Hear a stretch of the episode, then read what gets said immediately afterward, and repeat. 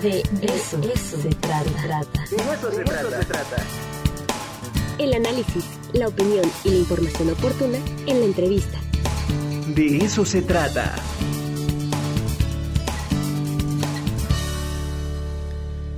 Pues continuamos y con muchísimo gusto saludo. Eh, ya tenía ratito que no platicábamos con el doctor Jorge Luis Morales Arciniega. Él es historiador y pues me da un gusto tenerlo nuevamente con nosotros. Doctor, bienvenido. Hola, Angélica, buenos días. Qué gusto saludarnos. Sí, doctor, y pues ahora ya se acercan todas las tradiciones de Cuaresma aquí en Puebla.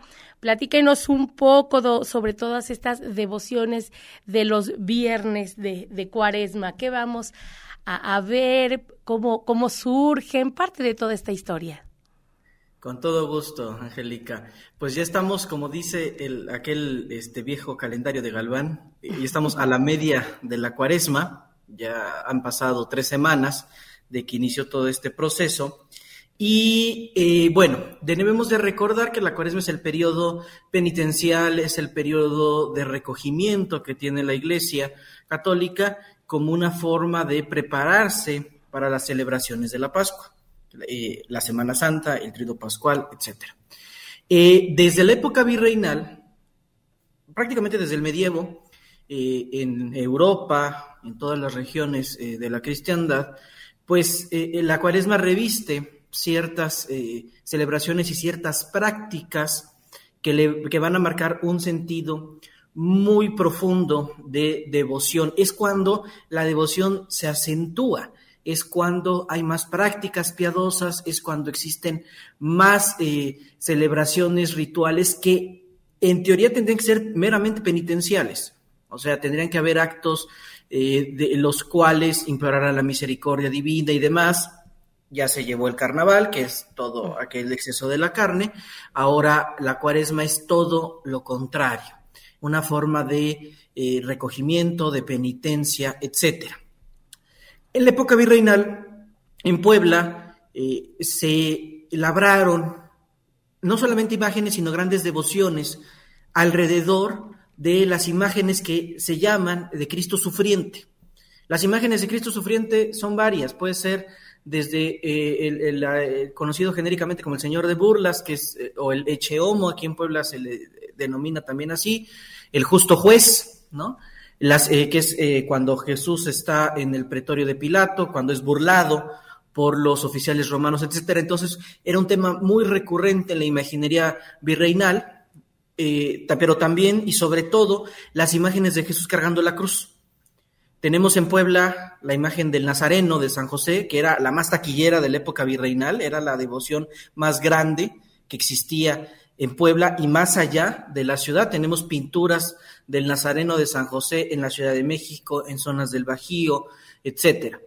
Eh, eh, de estos Cristos caídos bajo el peso de la cruz, como es el Señor de las Maravillas, ¿no? O ya la imagen más venerada de Puebla, sin lugar a dudas, y una de las más veneradas a nivel nacional. Pero todas estas imágenes, eh, en teoría, se tendrían que celebrar el Viernes Santo, ¿no? Porque es cuando Jesús tuvo todo este proceso de cargar la cruz, de morir crucificado, etcétera. Pero pues el Viernes Santo no puede haber fiesta, ¿no? Imagínate que vas a hacer una pachangota el día del aniversario de la muerte de algún ser muy querido. Bueno, que en México se hace, pero bueno, son otras cosas, ¿no? Pero a final de cuentas, eh, la devoción implicó y desarrolló una serie de fiestas los viernes de la cuaresma. Iniciando el viernes después de la ceniza, que la gente le dice el primer viernes de cuaresma, ¿no? Aunque la, los liturgos dicen, no, es el viernes después de ceniza, porque el primer viernes de cuaresma es el después del primer domingo. La gente le vale gorro eso. El primer viernes de cuaresma, segundo, tercero, cuarto, quinto, hasta llegar al sexto, que será el viernes de dolores. Pero en Puebla todavía conservamos, ¿sí? Todo este ciclo ritual cuaresmal que en todas las ciudades novohispanas había. Cada templo que tenía alguna imagen de un Cristo sufriente celebraba a esa imagen, claro, que tuvieran devoción, porque pues si tenían ahí un nazareno que nadie lo pelaba, pues no, no, les iba a interesar hacer la fiesta. Por ejemplo, en la zona del Bajío, en la zona de, Guadalajara, no son tanto nazarenos o, justos jueces, sino son los que llaman ellos los divinos presos. Hoy solamente se conserva la devoción del segundo viernes en el templo de Jesús María en Guadalajara. Eh, en Oaxaca también había un ciclo eh, cuaresmal muy, muy bien definido. Hoy apenas se está rescatando del tercer viernes, que es el Señor de la Columna, en Santo Domingo. Pero Puebla tiene esa riqueza que todavía conserva sus eh, cinco viernes, aunque uno se está olvidando, ojalá y las autoridades religiosas este, lo vuelvan a acentuar para que tengamos otra vez completo el ciclo.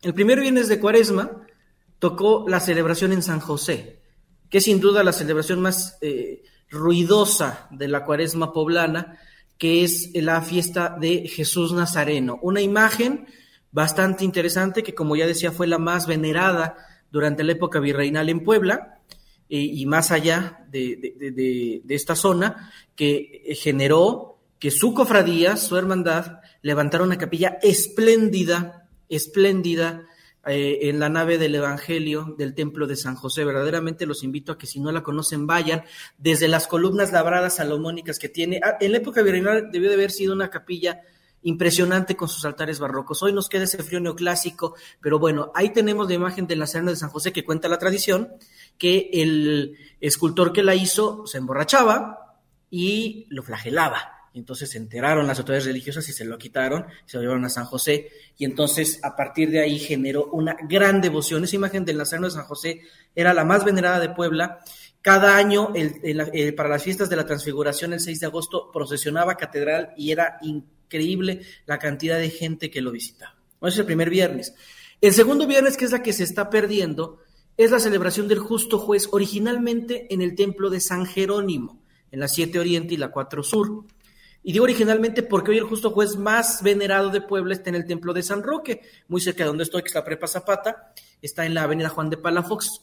Eh, la fiesta del justo juez de San Roque era en julio, el tercer domingo de julio. Hoy ya también le están pasando el segundo viernes de cuaresma para coincidir con la de San Jerónimo, que desafortunadamente este año, el anterior, el 2020, el 19, el 18, ya lleva varios años que no se le hace su fiesta. Esa imagen fue muy venerada, sobre todo en el siglo XX. El tercer viernes, que fue hace una semana, eh, es la fiesta de la imagen más venerada, el Señor de las Maravillas, ¿no? Aquella imagen que dicen la tradición que se labró de un árbol que tiene un, era un tronco muy frondoso que estaba en el atrio de San José, se labra una imagen de un eh, nazareno caído por el peso de la cruz que tenía dos legionarios romanos a cada lado y que este, una monja del convento de Santa Mónica, una noche, bueno, porque además la imagen se la ganaron por sorteo las, las bónicas, ¿no? Eh, e, eso de que se lo ganan por sorteo es bien común en la época virreinal de muchas imágenes, ¿no? Y entonces dice que una noche escuchaba quejidos y cuando se acerca a la iglesia, porque dice alguien se metió, pues no, ve que estos legionarios romanos le estaban dando ahí una friega al Señor de las Maravillas, y entonces, pues por eso pues los destruyeron, ¿no? Y entonces quedó la imagen que a partir del siglo XX tiene un culto impresionante impresionante, no solamente en Puebla, sino más allá. Ya totalmente hizo un lado al Nazareno de San José, hoy es sin duda la imagen más venerada de Puebla.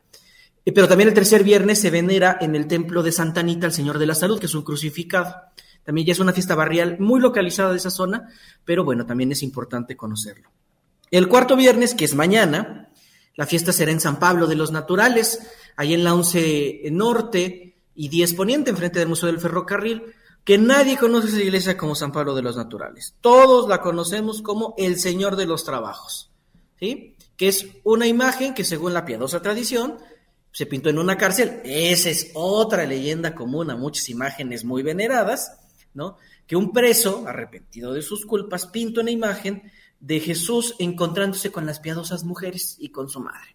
Y entonces, por ahí está la imagen, ojalá la puedan poner, esta imagen del Señor de los Trabajos, eh, se pinta en ese muro y después se traslada al templo de San Pablo de los Naturales, donde hoy es la imagen que preside dicho templo y mañana es su celebración. E, ese templo, en el, principio del siglo XX, era el templo Fifi de Puebla. Ahí se casaban las familias más, este, eh, más pomadosas de esta ciudad, ¿no? Hoy ya eh, el templo pues ya es ya no, ya no tiene este sentido. Pues es un templo bastante interesante, chiquito, pero de tres naves. Pero también mañana, cuarto viernes, se celebra al oriente, en la zona del Alto, al señor Echeomo, señor del Tecpan, una imagen bastante interesante que también tiene reminiscencias virreinales. ¿no? Hay quien dice que ese fue uno de los primeros templos de Puebla. Bueno, mañana también será su celebración. Y cerramos el quinto viernes en Analco.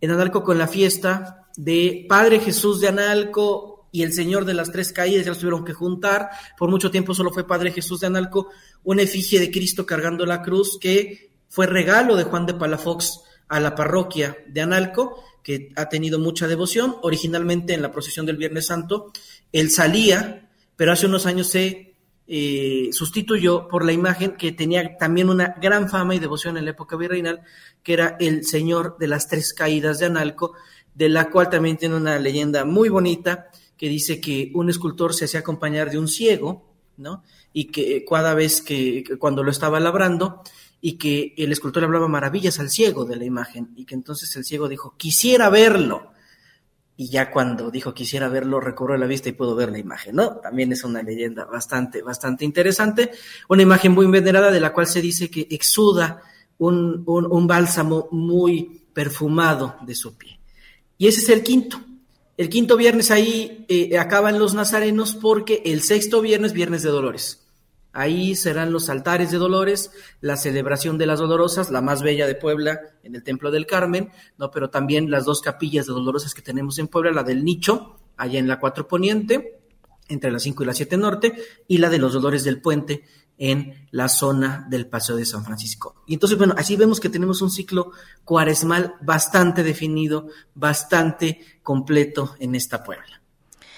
Pues eh, todas estas imágenes, como tú nos los comentas, eh, han sido veneradas por eh, todos los milagros que de alguna manera han hecho en los fieles, ¿no? Y de ahí viene esta esta pues veneración a cada a cada uno de ellos pero bueno si nos vamos también a, otro a otro plano y quisiera precisar esta parte eh, el, no comer carne, ¿de dónde viene? ¿De dónde viene esta tradición o cómo es que se empieza a, seguir? Ok, sí, mira, este, la, de, eh, esto es una parte de las privaciones de la cuaresma. En la cuaresma hay que hacer un sacrificio y el sacrificio es no comer carne de animales terrestres, o sea, animales que este, sean cuadrúpedos, etcétera. Eh, la gente dice solamente carne roja, pero no hay también incluiría a los pollitos, incluiría a los conejitos, etcétera. Es una parte de las privaciones que el cristianismo tiene, porque dominando al cuerpo se dominan también las pasiones. Y entonces, originalmente, bueno, y hasta el día de hoy, la ley eh, religiosa dice que es todos los viernes del año. Pero cuando llegaron los evangelizadores a estas tierras, decían, ay, los pobrecitos indígenas nunca comen carne, no conocían, acuérdense que aquí no había carne roja, ¿no? Bueno, no había, este, bueno, ya había algunas carnes, pero no se, no se veía la ingesta de reses, ni de cerdos, ni de nada. Decían, no, si todos los viernes del año estos pobres no comen carne roja, no, se nos van a morir, ¿no? Como si todos comiéramos carne roja todos los días, ¿no? Y entonces por eso hay una dispensa hasta el día de hoy para la zona de América de que solamente son los viernes de cuaresma pero en realidad son todos los viernes del año. Pero bueno, aquí son viernes de cuaresma, pero es por esta cuestión de que es el día penitencial. ¿Por qué? Porque el viernes Cristo murió en la cruz. ¿no? O sea, el viernes es un día penitencial para la iglesia desde siempre. Hoy el viernes, pues es el inicio del fin de semana, ya pachanga, carne, bebida, etcétera, ¿no? Pero originalmente, les digo, todos los viernes del año eran penitenciales, y esto es por una práctica religiosa que invita a que dominando el cuerpo se dominen las pasiones. Pues Jorge, muchísimas gracias de verdad, doctor, por, por esta, esta narrativa que ya hacía falta, ya urgía, porque ya estábamos prácticamente a la mitad y lo habíamos dejado como que en stand-by. Pero pues estaríamos en contacto nuevamente contigo para seguir platicando de todas estas historias y todas estas tradiciones que sin duda son tan importantes y nos eh, son parte característica de nuestra historia, de, de nuestras raíces y que sin duda debemos conocerlas y que no se pierdan. Así es, y eso es algo interesante porque se están perdiendo, porque mucha gente lo desconoce. Mañana váyanse, señor de los trabajos, a comer unas chalupitas con quesillo, porque eso sí, guardan muy bien la, la vigilia y las vendedoras de chalupas y no les ponen carne para no pecar. Perfecto. Pues ya me antojaste, ya me antojaste. Muchísimas gracias. Te mando un abrazo y seguimos en comunicación. Que estés muy bien, doctor. Un gusto, Angélica. Muy buen día. Hasta luego. Gracias.